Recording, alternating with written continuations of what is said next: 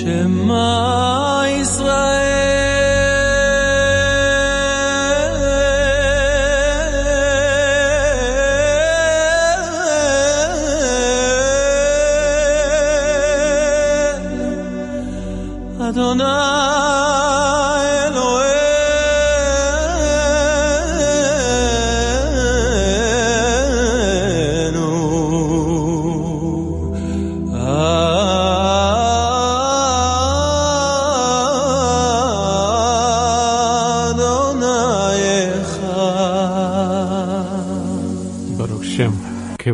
Малхуту Улам Ваят. Слушай, Израиль, Господь Бог наш, Господь один. Благословенно, славно имя Царства Его. Во веки. Амен. Шаббат шалом, учитель Александр. Шаббат шалом. Шаббат шалом, наши дорогие, уважаемые, прекрасные радиослушатели и телезрители. Добро пожаловать на программу «Брит Хадаша» с доктором Александром Болотниковым и вашим покорным слугой с Андреем Некрасовым. Нас можно слушать в Европе на радиоцентре на частоте 1602 АМ. И наш сигнал принимается практически во всех европейских странах. Латвия, Литва, Эстония, Швеция, Финляндия, кусочки Украины, России, Белоруссии и, конечно, Польше и, конечно, в Новом Свете нас тоже можно слушать сразу на двух частотах, причем одна частота даже в цифре, в HD. Ну и, конечно, дорогие наши радиослушатели, мы приветствуем всех тех, кто слушает наши подкасты. Добро пожаловать! Вы можете слушать наши подкасты на Spotify и через CarPlay в каждом автомобиле и в траке и, конечно, на диване. В любое удобное для вас время вы можете нас найти и послушать наши передачи в записи. Мы также приветствуем наших дорогих телезрителей. Нас можно смотреть на Facebook Live, а также на канале YouTube Славик Family. Пожалуйста, подключайтесь, вы можете нас прямо сейчас найти, Брит Хадаша. И, конечно, на канале YouTube доктора Александра Болотникова. Пожалуйста, прошу любить и жаловать. Вы тоже можете нас увидеть и услышать. Ну и сегодня мы продолжаем штудировать послание к римлянам святого апостола Павла, как наши еврейские братья и сестры считают, Но... основателя христианства. Ну, учитель, ладно. уж ладно, пусть Я... так считают. Ну пусть. В, в иудаизме, конечно же, э, апостол Павел это фигура ненавистна. Но вот мы разбирали первые э, главы послания к римлянам, и как бы мы разобрались, почему. Потому что Павел прекрасно отдает себе отчет о том, что, и он говорит вещи, которые, конечно, для раввинистического иудаизма является серьезной проблемой. Потому что для раввинистического иудаизма, если ты родился в еврейской семье, то ты еврей независимо от того, во что ты веришь и что ты делаешь. Да. А Павел говорит, что если ты язычник, не прошедший э, обращение в иудаизм, соблюдаешь принципы Торы, то фактически ты еврей.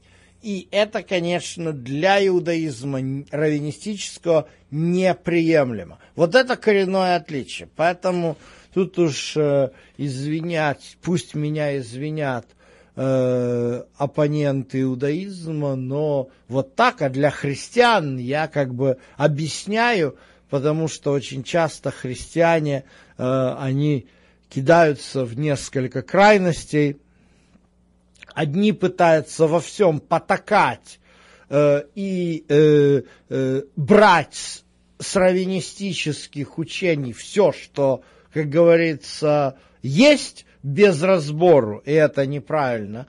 Вот. А другие полностью кричат, что это чуть ли не от сатаны. Вот. Оба этих крайности, они как раз связаны с тем, что люди ну, просто не разбираются в этих вопросах, и, к сожалению, не все хотят разобраться. Но для тех, кто хочет разобраться, то вот мы здесь, как говорится. Да. Сегодня тема нашей, сегодня тема нашей передачи Что значит немощной вере? Но перед тем, как перейти к 14 главе, где мы поговорим об очень интересных понятиях, мы собирались сегодня даже закончить 14 главу, но я не знаю, если Всевышний позволит нам это сделать, мы закончим. Но перед этим давайте мы закончим 13 главу. Ну да, потому что если мы не разберем это, наши слушатели начнут писать. А почему только первые три стиха? Да. Итак, дорогие друзья, давайте мы окунемся в девятый стих.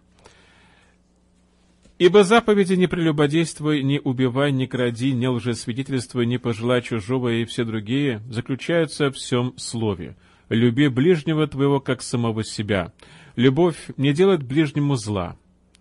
Итак, любовь есть исполнение закона. Супер интересное место в Священном Писании. И мы с вами видим «люби ближнего твоего, как самого себя», прошлый раз мы говорили об отголосках Нагорной проповеди, а сейчас у нас здесь отголоски, я так понимаю, Гилеля. А, это, ну, во-первых, это Гилель, а, во-вторых, это не совсем Гилель, я бы так сказал, а, само учение Иисуса, а, если мы откроем Евангелие от Матфея, 22 глава, то здесь у нас идет вопрос Э, который задает законник. Вот, законник это э, вот, не какой-то бюрократ-буквоед, а это просто специалист в законе типа юрист, лоер по-английски. Они в английских переводах так и пишут, лоер. Ну, естественно. По-гречески, по-моему, ном, номос? Номикус. Номикус, извините, номикус. Номос – это закон, номикус – законник. Угу. Вот. Э, в русскоязычном христианстве слово «законник» — это ругательство. Это всегда отрицательный да, персонаж. Да, и сколько раз, я помню, меня называли законником в Нью-Йорке. Сколько раз здесь называли, ах ты законник. Ну да. Э, Но дел... лучше быть законником, чем беззаконником. Вот это ты говоришь золотые слова. Потому что один такой противник э, вот э, был из да. христиан, да. который так вот называл. Я понял, о чем Я, да. вот. При этом, как говорится, был пойман на воровстве и на нечестности. Так таки беззаконник. Вопрос, вопрос в другом. Дело в том, что слово законник, номикас, и христи то, что называется по-английски легализм, это две разные вещи. Вот. Легализм английское – это э, попытка заработать спасение определенными достижениями какой-то планки. То есть, Понятно. То есть легалисты есть во всех церквах, э, будь то церковь, которая говорит, что принципы закона изменились, да, или будь то церковь, которая говорит, что принципы закона не изменились. Но христианский легализм и фарисейство – это две совершенно разные вещи. Христианский легализм – это прежде всего вопрос спасения. То есть легалист выставляет планочку и говорит, вот пока ты эту планочку в своем поведении, добродетели и так далее. Тут никакого отношения к закону Моисееву может не иметь. Но типа лего, типичный легализм может такое. Ты не спасешься, если у тебя юбка будет больше, чем 5 сантиметров от земли. То есть, ну, понятно, никакого отношения Торе это не имеет, но тем не менее во многих церквах есть вот такие нормы, и там, если э, женщина пришла немножечко не по форме и норме, а там, если вдруг по улице увидели женщину на, э, из церкви, да, что она работает в огороде в брюках, или надела обручальное кольцо, то то все. То есть... Учитель, я согласен э, с теми людьми, я очень консервативный в вопросе, что церковь это все-таки не театр. И туда нужно, конечно, ходить э, в скромной одежде. Не нужно показывать все свои формы и все свои ну, прелести. Ну, вопрос... Это не то место просто. Это не то место. Знаешь, Многие ходят в церковь как на какие-то, какую-то показуху. Знаешь, о чем мы сейчас говорим? Есть в иврите такая вещь. В ортодоксальном иудаизме есть такой еврейский термин, называется цниют. Угу. Модости, как это сказать по-русски? Умеренность, скромность. Да, и да, да, да. Да, просто проблема в чем? Что есть скромность, а есть те, которые вот меряют скромность. Знаешь как? Есть, допустим, понятно, о чем говорим, но есть другая крайность. Э, тоже из Талмуда есть история э, о том, что э, был один рабай, который любил сидеть возле женской бани и каждой женщине рассказывать, как и где ей мыться. Вот. На что ученики ему сказали, э, Рав, ты чё, ты таки станешь жертвой э, лукавого искушения, о чем абсолютно правда. Вот. На что история такая, на мне навязан тефилин, мне все эти женщины как белые гуси. Но вот когда мы говорим о э, э, модости, умеренности, это понятно. Но мне иногда приходится сталкиваться с некоторыми весьма сексуальными, озабоченными личностями, особенно мужчинами, которые э, так выражают свою сексуальную озабоченность. И вот эта проблема. Да? Например, я, честно говоря, не, даже кто в каком, ну, то есть, почему я должен вообще обращать внимание на кого-нибудь из женщин, зашедших в церковь, э, если это не моя жена, и рассматривать, а есть у нее там формы или нет у нее там формы. То есть здесь тут оно взаимно. Ну вот и нужно богобоязненно подходить к этому вопросу. С, обоих, с обоих сторон. Согласен, согласен. С обоих сторон. Не подавать Од... повода. Да, вы, одни, вы знаете... одни подают повода, а другие независимо от того, подают или не подают, ищут. Учитель, но давайте мы с вами, что женщина должна одеваться скромно все-таки, потому что Не, ну, мужчина, когда нормальный мужчина, нормальный физически, психически сложный, то есть нормальный мужчина, у которого все в порядке во всех отношениях, он обязательно увидит ну, то, что но... ему показывают. Да, ну... Поэтому э, так делать нельзя. Вот возьмем, например, наши синагоги, да, например, в синагогах, там же нет такого безобразия. Там женщины не приходят в чем, простите меня, вот... Ну, понятно. Показывать я, себя. Да, я иногда, э, я помню, мы по какому-то поводу много лет назад пошли искать... Э, э, моя супруга пошла искать в магазин платье, ходим, написано «дресс». А я хожу и думаю, это дресс или андресс?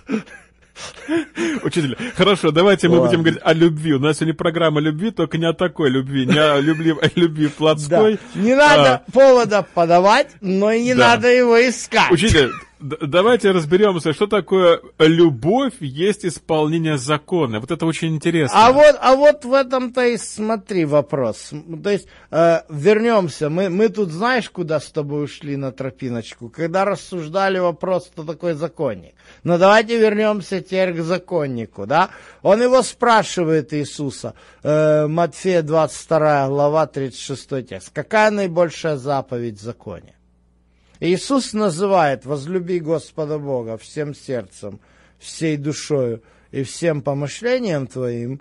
Вот. А вторая заповедь, он говорит, э, «возлюби ближнего, э, как самого себя». И в сороковом тексте написано, на сих двух держит, утверждается весь закон и пророки.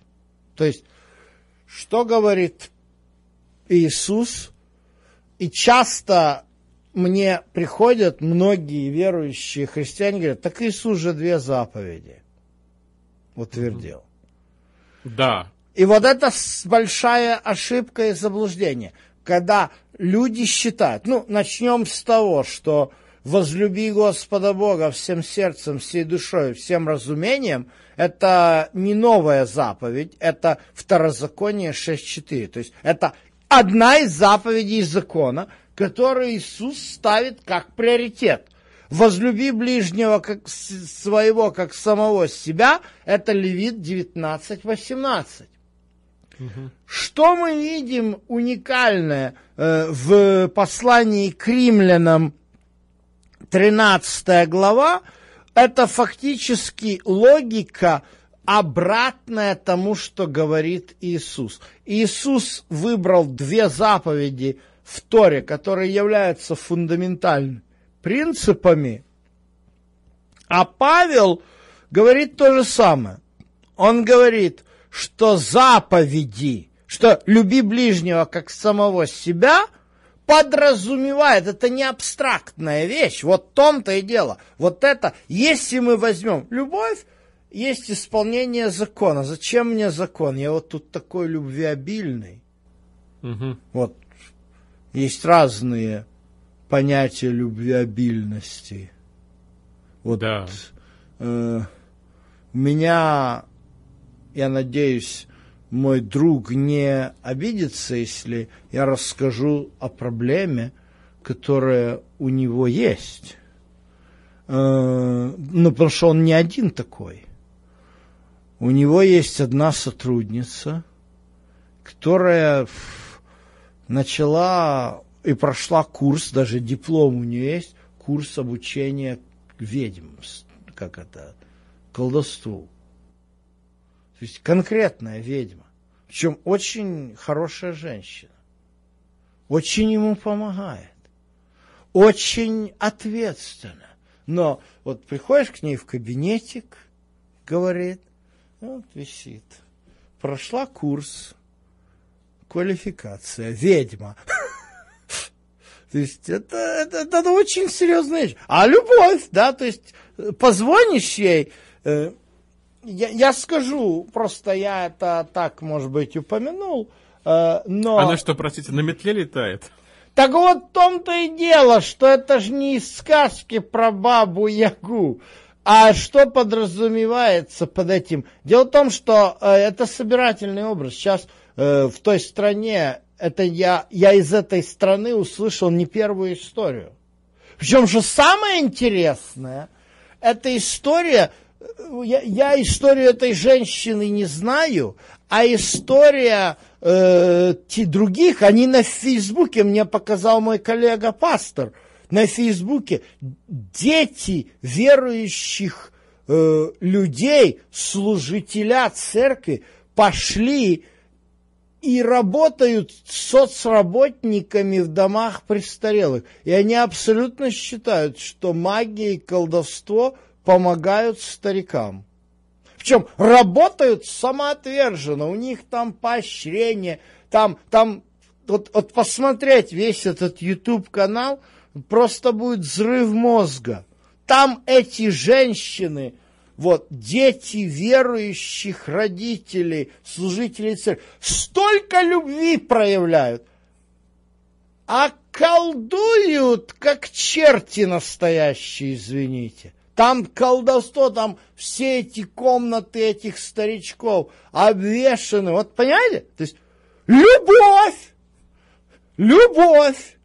Так, так вопрос заключается вот в чем. У нас часто эти слова не понимают. А как понимают? Вместо Понимаете, они как считают? Любовь испол... есть... Исп... Вздор это все, учитель. Ну, какие ведьмы? Ну. Я, я тебе серьезно говорю. Ну, я сказал ведьмы. Но э, колдовство, ворожба, спиритизм, всякие энергии, всякое все.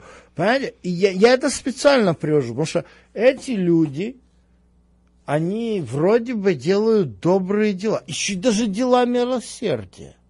То есть в чем проблема? А проблема в том, что так вот взяли этот текст и говорят, любовь есть исполнение. То есть они понимают так, любовь вместо исполнения закона, понимаешь? они воспринимают слово «есть», как будто любовь заменила заповеди Божьи. И вот эта причина, это вырывка из контекста. Что Павел здесь говорит? Павел здесь говорит, вот в контексте, э, да, у нас вот идет... Чили, скажите, а это все-таки Халомис, да, вот это все это... Конечно. Конечно. Жуть, кошмар. То есть вы не боитесь, что вас заколдуют? Я имею, знаешь, я не тот, как этот Равин, который женщинам рассказывал, как им в бане мыться, и кричит, у меня тфилин надетый, я не боюсь. Э, у меня есть мой Господь Иисус, и то, что мы проповедуем здесь, это э, э, Библия, и правдой, поэтому Дух Святой сильнее всего этого, я не, не боюсь никаких суеверий. Александр Владимирович никого не боится. Я не боюсь, ни, ни вопрос не Кроме Творца я всей Вселенной. Правильно. Вот, и мы должны Бога бояться. Не да. значит, что у нас нету простого человеческого страха, но просто когда вот здесь сталкиваешься с такими вещами, я просто показываю, к да. чему приводит неправильная, вывернутая библейская логика. Вот смотри, если мы здесь говорим, вот мы начали э, вот эту 13 главу, тут о вопросе э, повиновения властям. Да, мы это проходили да. в прошлой и программе. Вот я просто хочу показать, как идет э, непосредственно... Кстати, кстати, очень резонансная программа получилась. Ну еще бы. Мы знаем, что забыли сказать в этой программе? Историю про монетку. А. Ну, так тут же то же самое. Когда Иисуса спросили, надо ли отдавать угу. почести, подати кесарю. Как жалко, что я не принес с собой настоящий динарий. Настоящий, а, оригинальный. Вот. На, на одной стороне Веспасиан, Веспасиан, ну, да. а на другой стороне написано Иудея. Но, правда, она уже выпущена была чуть позже. Ну. Иудея, и там женщина скорбящая. Ну, Иудая. Да. Иудая написано. Ну да, ну да. Ну, Ай, надо было принести. Ай, надо было. Вот. Но суть в чем? Иисус еще. То есть Павел здесь не противоречит тому, что говорит Иисус. Иисус сказал, кесарю подати. Да. Отдайте, возьмите то, что кесарево, отдайте да. ее кесарю. То же самое здесь. Смотри, седьмой текст. Отдайте всякому должное. Кому подать? Подать. Кому оброк? Оброк. Кому страх? Страх. Кому честь? Честь. Да? Угу. Не оставайтесь никому должным ничем, кроме взаимной любви. Да? То есть э, вот эти слова, они очень... Стоп! Дальше. Ибо любящий другого исполнил закон. Правильно. И дальше надо читать, что значит любящий другого. Вот тут девятый текст, он объясняет – что невозможно заявить, что я из... вместо того, чтобы исполнить закон, я просто буду делать хорошие дела, и... но буду себе колдовством заниматься. А? Вот, угу, вот, вот угу. это логика, вот, угу. вот это проблема. А Пан здесь объясняет девятый текст. Вот, вот эти два текста, любовь, э, любовь э, э, есть исполнение закона, и любящий другого исполнит закон, они же между ними стоит девятый текст. Ибо заповеди не прелюбодействуй, не убивай, не лжесвидетельствуй, не пожелай другого. То есть вопрос, они все заключаются в одном слове. Люби ближнего, как самого себя. То есть мы видим на этом основании, на этом основании. А, вы имеете в виду, что в совокупности, если взять все эти заповеди, то, то это они... есть любовь. То есть, если мы, вот okay. в том-то и дело, что мы любовью не заменяем заповедь, да, те выполняли заповедь, а мы сейчас такие любвеобильные. Понимаете? Потому что любовь это понятие абстрактное. Вот я недаром рассказал про ведьм. Я рассказываю, есть хорошие люди прекрасные, ответственные, все, но ведьмы. Понимаете? Тут, я вот, вот это парадокс. То есть вопрос в том, что у нас Тора прописывает, что такое любовь. То есть И когда мы говорим здесь любви ближнего самого себя, вот, пожалуйста, значит, ты не то, ни другое, ни третье, ни четвертое. Ну, проблема в том, что вот этот текст девятый для всякого христианина, он очевидный, ну и так понятно. Но когда касается заповеди любви к Богу, вот это непонятно. То есть для человека, который говорит, я люблю, но он такой любвеобильный, что он со всеми, что он юбку ни одну не пропустит.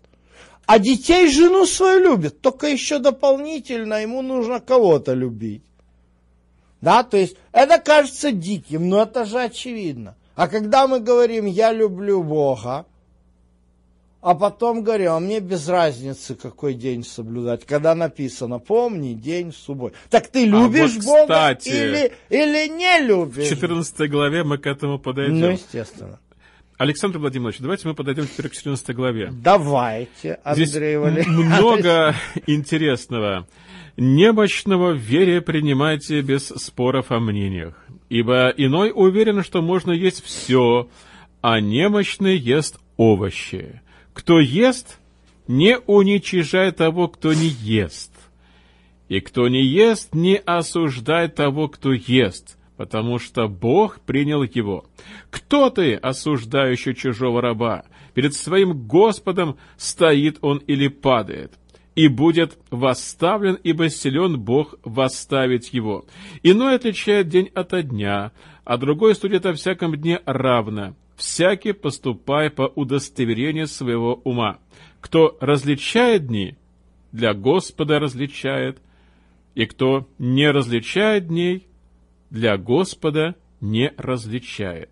Кто ест, для Господа ест, ибо благодарит Бога, и кто не ест, для Господа не ест и благодарит Бога. Ибо никто из нас не живет для себя, и никто не умирает для себя. А живем ли? Для Господа живем. Умираем ли? Для Господа умираем. И потому живем ли или умираем всегда Господне. Давайте вот на этом месте мы пока закончим.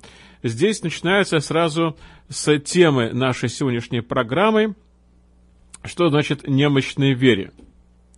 Учитель, нам нужно с этим разобраться, потому что здесь приводятся такие интересные примеры по поводу о овощи, не овощи, кто ест, а кто не ест.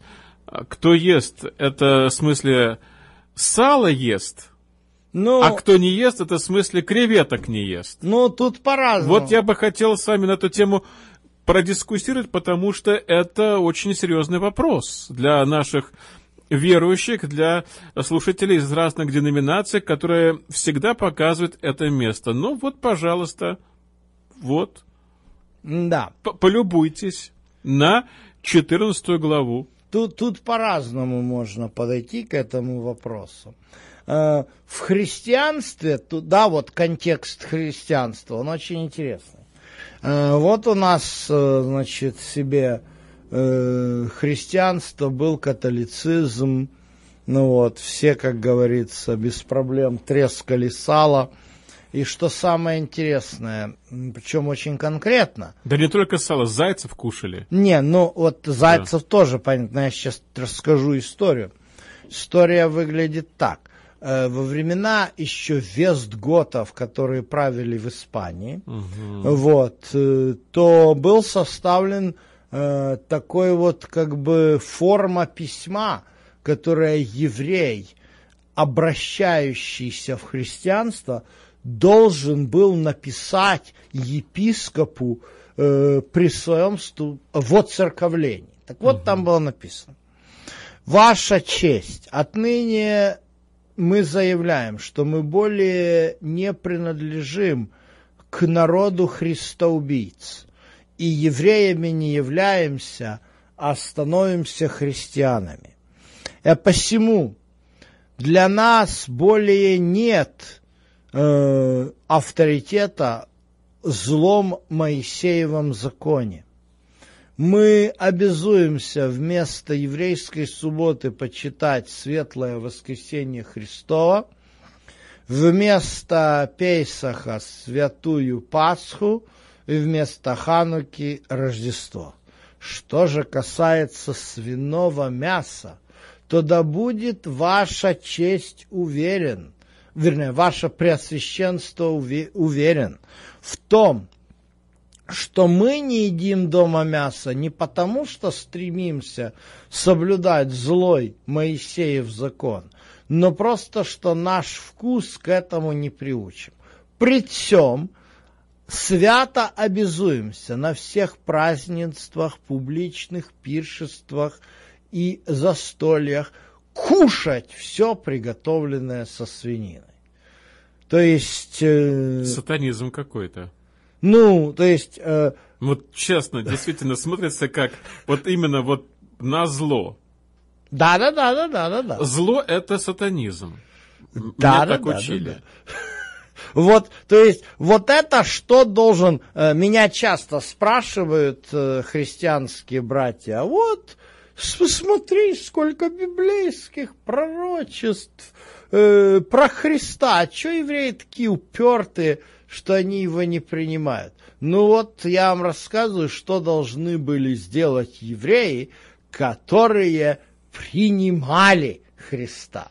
Вот. А, а в некоторых местах так это было публично. То есть вот еврей принимает Христа, а об этом э, это реальности средневековой Испании 15-16 век. Угу вот, когда огромное количество евреев принимало Христа, э, христианство либо из страха, либо из убеждений, там разные были мотивации, угу.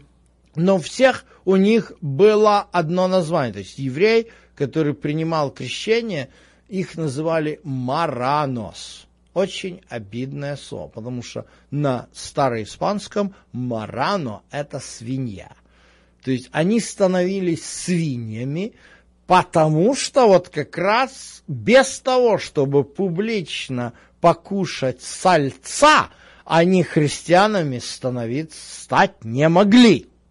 Дело в том, что здесь чисто психологически я общался а, с такими людьми в Нью-Йорке.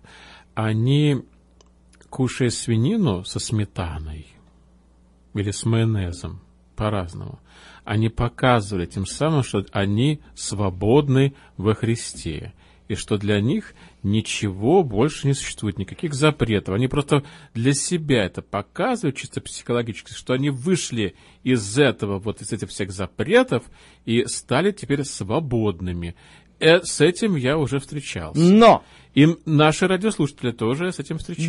Да, э, я сам знал, Э, в 92 году в Буэнос-Айресе евреи за Иисуса угу. перед крещением. Вы в Аргентине были, да? Ну, я не, не в этом время был в Аргентине, я, в принципе, был в Буэнос-Айресе, uh-huh. но просто эту историю мне uh-huh. рассказывали, что в 92 году, когда я активно сотрудничал с евреями за Иисуса, uh-huh. вот, э, то миссионеры евреев за Иисуса Э, вот, они как бы вот э, прямо-таки рьяно в церкви был потлак, и вот новокрещенные евреи приходили и брали сало, э, показывая, что тем самым, что они свободны от закона. Да, вот о чем я и говорил. А в мое время, ну, благо у меня был хороший человек, который понимал, что я никогда на это не пошел, я скажу честно. Э, вот у меня была серьезная проблема в ранние 90-е годы. Самое больное, самое обидное для меня было то, что мои некоторые однокашники университетские, братья мои евреи, угу. э, уверовавшие в Иисуса, пошли, была такая церковь баптистов, э, в Пухово, недалеко от Киева. Там был один такой, он хороший был человек, но вот он еврей тоже, Владимир Вайнер покойный. И вот э, они туда пошли. А я, понимаете, пошел э, к адвентистам. Вот, и они на меня пальцем тыкали и говорили, законник, законник, законник. Я был вот такой вот беленькой вороной. Среди своих же братьев, собратьев. Кто-то там у меня пару друзей пошел в пятидесятники, а так баптистам пошли. В основном это большая группа. И вот мы все съехались, мы же все равно общались потому что нас объединяет, мы, мы в Иисусе, как бы Иисус, это было важно. А вот э, тогда была вот эта миссионерская э, организация открылась у нас, евреи за Иисуса, у них э, э, был их не штаб в Одессе, мы там все собрались и нас отобрали на почетную миссию, ехать на программу евангельскую в Чикаго и в Нью-Йорк. Вот это 92 год, я впервые попал в Соединенные Штаты Америки. Такой советский мальчик, 9, э, 21 э, года. Подождите, вы впервые оказались в Америке в Чикаге? Угу. О, это я, я тоже. Угу. Это мой тоже первый город. Ну, я мы, не, не знал, мы, что Мы Чикаго... с тобой жили в Нью-Йорке, не зная друг о друге вообще ничего. С ума сойти. Ну да. Так вот, Э, когда мы приехали после Чикаго в Нью-Йорк, там mm-hmm. и так далее, они нам решили сделать на Брайтоне пикничок.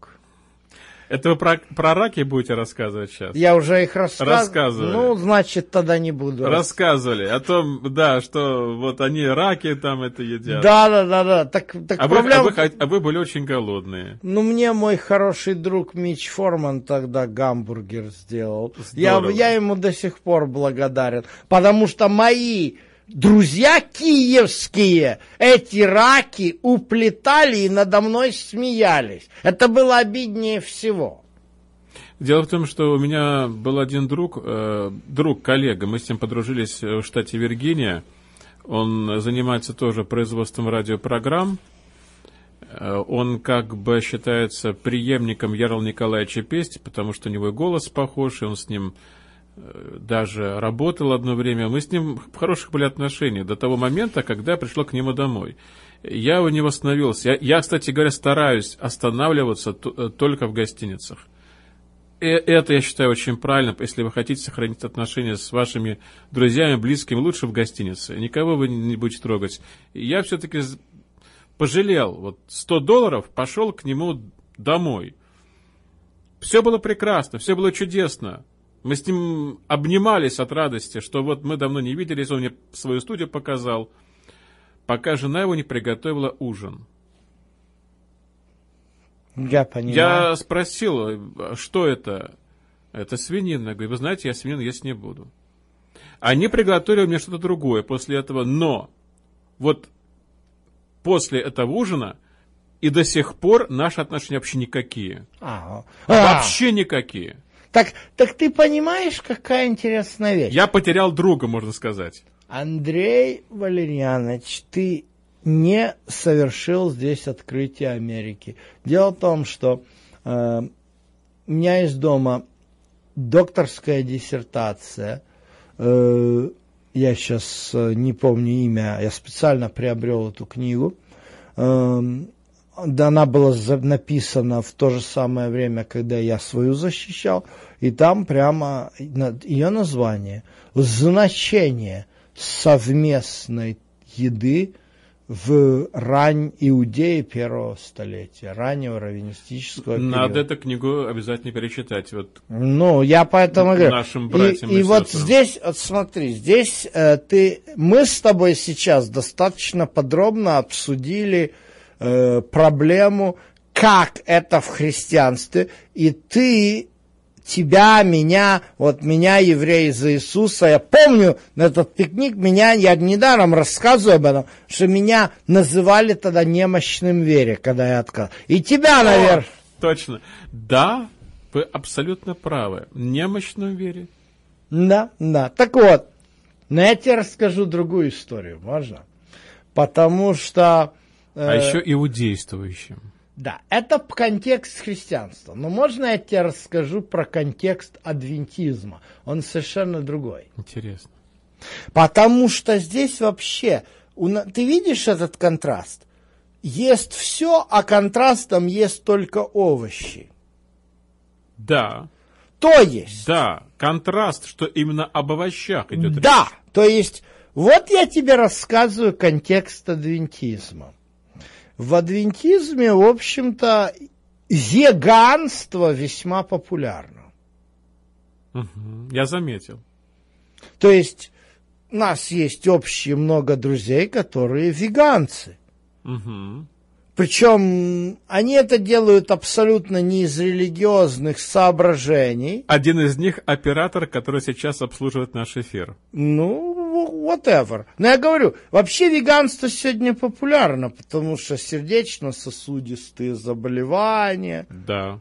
и так далее. А некоторые считают, что веганство, и, возможно, правильно считают, что веганство предотвращает рак может быть. Ну, по крайней мере, один мой хороший друг, полностью перейдя на веганство, имея серьезный цветущий рак, э, изменив полностью диету, до сих пор живет. Так, ты понимаешь, какая вещь? Сейчас мы, если посмотрим, я, я почему этот парадокс показываю? Если мы смотрим на то, что написал Павел с высоты 20 века или с высоты Лютера, то у нас получается как? Чтобы еврей стал сильным в вере, и вот это лютеровско-христианская такая позиция, чтобы еврей стал сильным в вере, на основании римлянам 14, ему нужно показать силу веры, покушав сало, да? Или же с высоты 20 века и адвентизма, и не только адвентизма. А оказывается, человек, который хочет предотвратить сердечно-сосудистые заболевания и другие заболевания и решается отказаться от мяса ради здорового образа жизни, оказывается, он немощный в вере. Александр Владимирович, мне э, интересно по этому поводу, ведь писалось это все э, в первом веке. Так вот она и ситуация. Вот расскажите, Мы а там-то что было? Да вот я как раз и показываю на этом примере, насколько важно нам понимать именно тот контекст первого века, а не контекст 20 века, потому же, или 21 века. Угу. Потому что если мы читаем это в 21 веке, то фактически Э, что мы прочитаем? Веганец, немощный верен. Ну, это абсурд. Это абсурд. Значит, нам нужно закопаться в, историю и посмотреть, что здесь касается и почему, да. почему в первом веке тот, кто ел овощи, являлся слаб, э, немощным вере. Вот, пожалуйста, расскажите. А вот ключ здесь споры о мнениях. Угу. Кто здесь и какие мнения? Контекст иудаизма первого века – кашрут. Окей. Okay. Система кашрута. Окей. Okay. А я тебе скажу, как это отражается даже до сих пор и сегодня. Эм, у нас была такая интересная история. А, мы с моей супругой э, переезжали из города Синсинати, и нам нужно было оставить работу. Мы оба работали в библиотеке э, Hebrew Union колледжа. Э, вот, у нас был прекрасный коллектив и прекрасные отношения. Ну и мы так по-русски решили сделать небольшой фуршет. Моя супруга приготовила еду зная, что с одной стороны Hebrew Union College это реформистское учебное заведение, поэтому ничего мясного мы не приготовили на этот фуршет и подошли к этому очень аккуратно.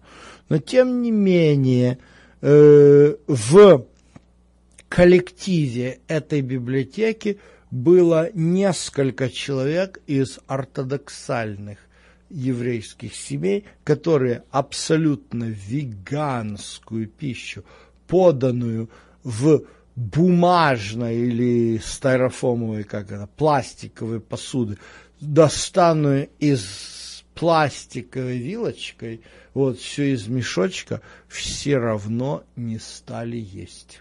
А почему? А потому что там не стояла печать равина. Молодцы.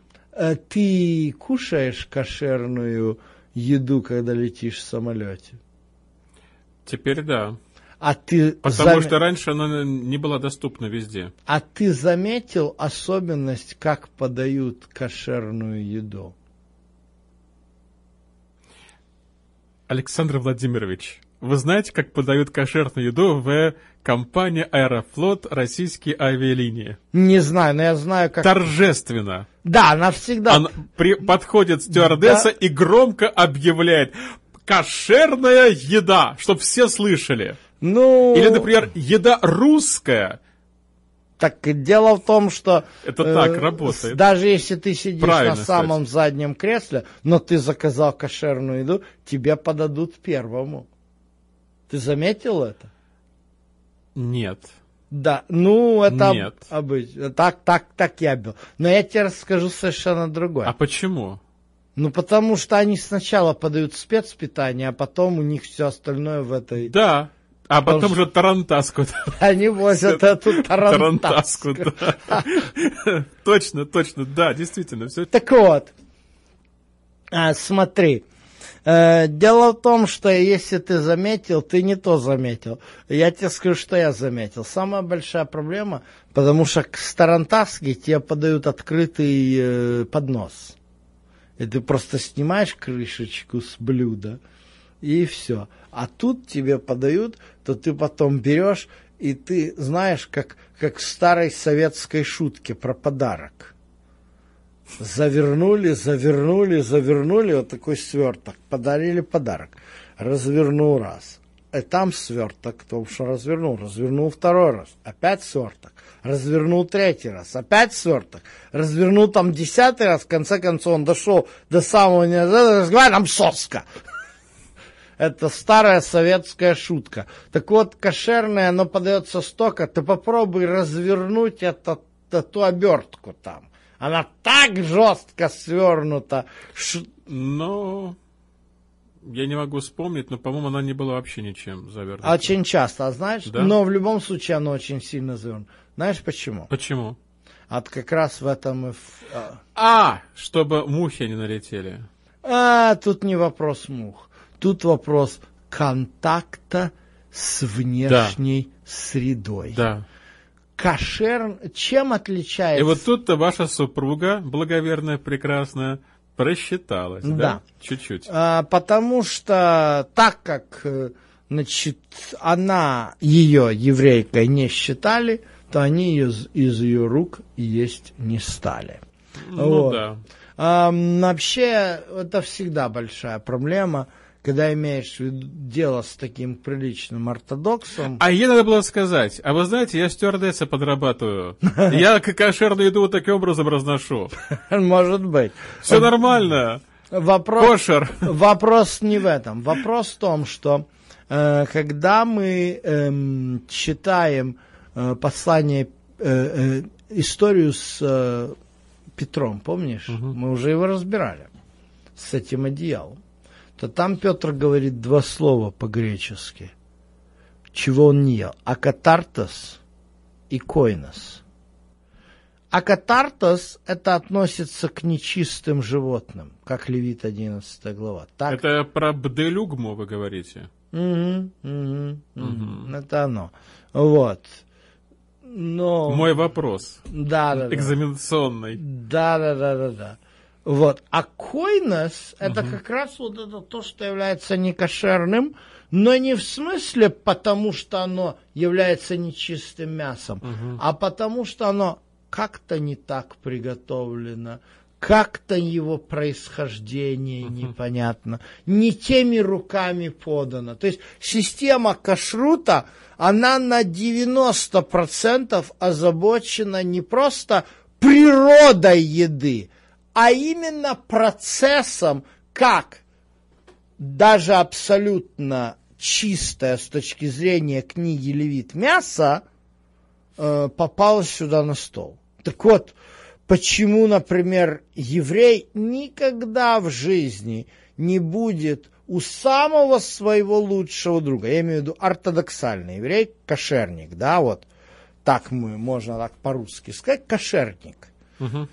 Да, то есть кошерник, при том, что он прекрасный человек, абсолютно дружелюбно будет настроен э, к тебе или ко мне.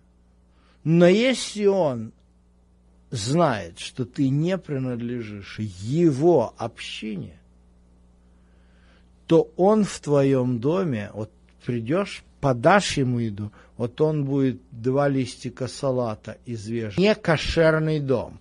Сделать кошерный дом это очень сложно. И вот об этом-то идет речь. Вот, вот, вот это немощный вере. Немощный вере это не тот, который это не веганец 21 века, занимающийся здоровым образом жизни. Немощный вере – это человек, который боится что-то не то съесть. Это речь не идет о том, что э, он не, ему нужно есть сало, чтобы укрепиться в своей вере. Это угу. человек, который вот он не будет есть, потому что он не знает его э, происхождения.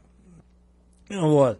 Поэтому, ну, в данном случае, может быть, э, я даже скажу так, что некоторые э, люди, которые ведут здоровый образ жизни, они иногда тоже могут вести себя как немощные вере, потому что э, если они не уверены, что там вообще на сто процентов, да, кашрут, например, он, как говорит, э, должно максимальное количество нежелательной примеси должно составлять одну, не более одной шестидесятой части. Интересно. Александр Владимирович, давайте мы пойдем дальше.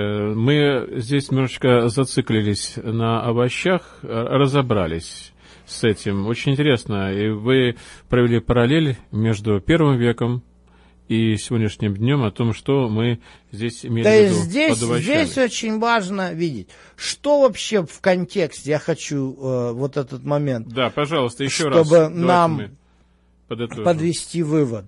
Э, дело в том, что в общем контексте, э, начиная с 12 главы, мы уже говорили, до 11 главы это талмудическая полемика послания к римлянам. А начиная с 12 это чисто пасторская экклезиология. То есть, э, если до 11 главы Павел это равин, то с 12 главы он пастырь. То есть, почему он пастырь? Потому что все это увещевание, увещевание э, определенные этические вещи, которые Павел говорит, угу. э, вот э, в том плане, чтобы вот э, наставить верующих в Риме. И вот 14 глава, она как раз посвящена вопросу, который я очень хорошо понимаю, потому что в Нью-Йорке мне с этим приходилось сталкиваться.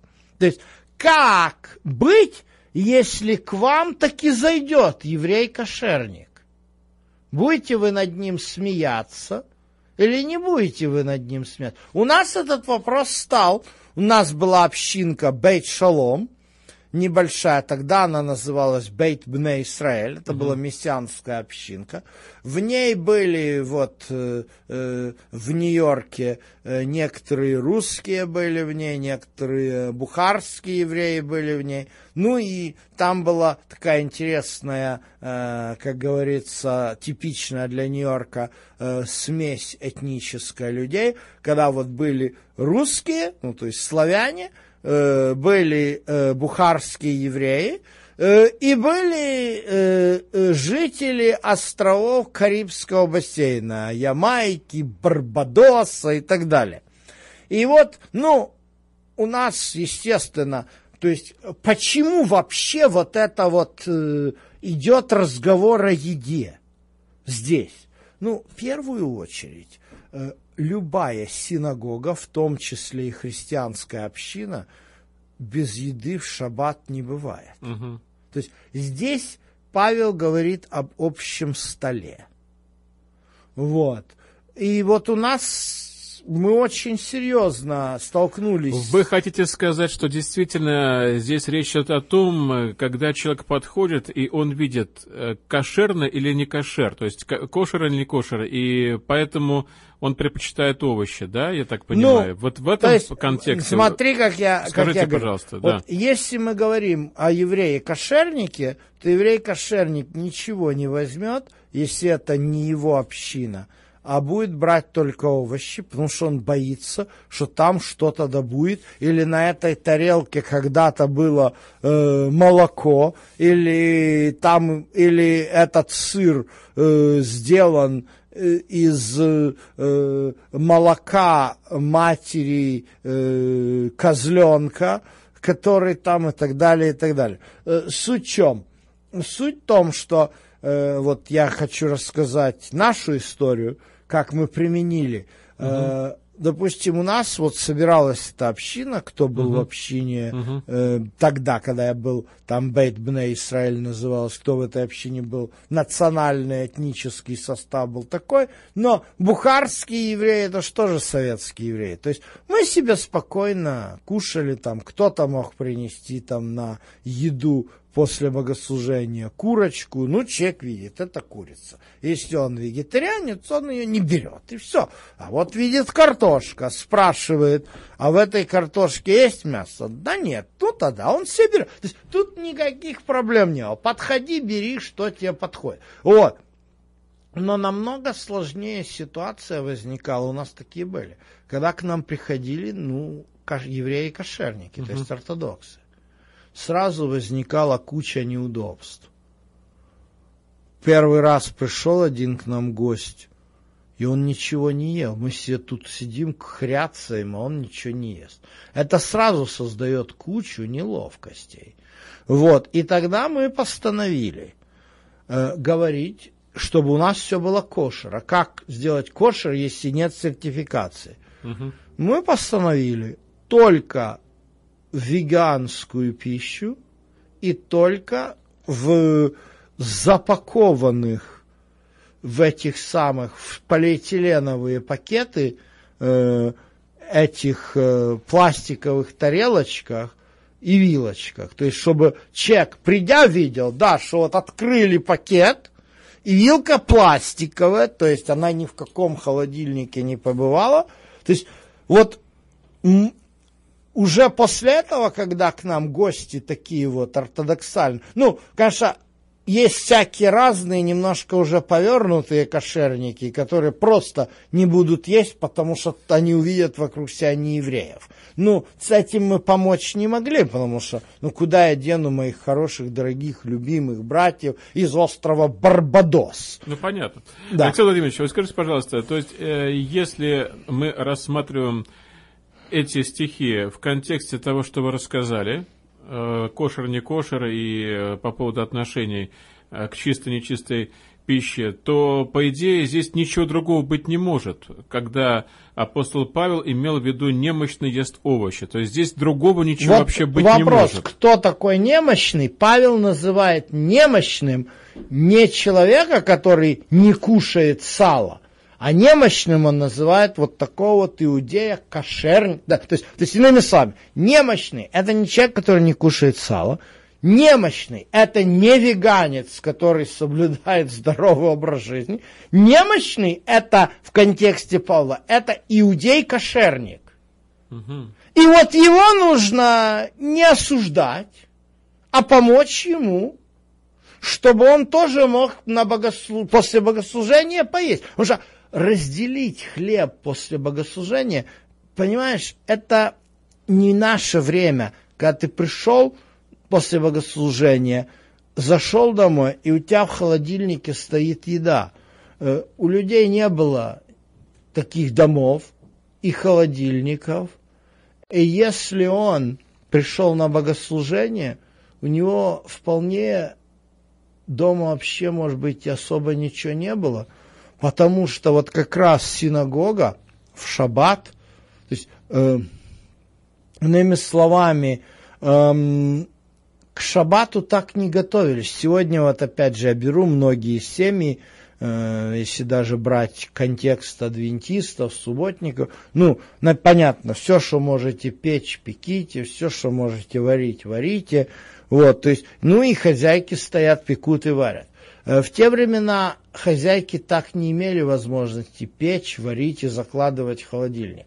Поэтому э, община очень сильно зависела от совместной еды. Угу. Кто-то принесет кашу, кто-то принесет хлеб, кто-то принесет чего еще, и вместе кушают. И вот представьте себе, пришел человек на богослужение из-за того, что у него нормы и понимание кошерности отличаются от того, что в этой общине, э, вот, э, как быть? Ну как?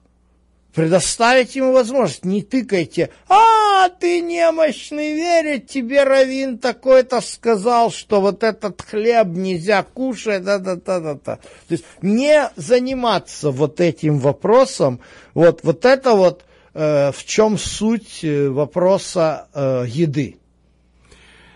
Дорогие друзья, к сожалению, наше время закончилось, и мы еще вернемся к 14 главе с Александром Владимировичем, обязательно в следующей нашей программе, если Господь позволит, и обязательно мы также разберем ради пищи не разрушай дело Божие, что это означает, и все чисто, но худо человеку, который ест на соблазн.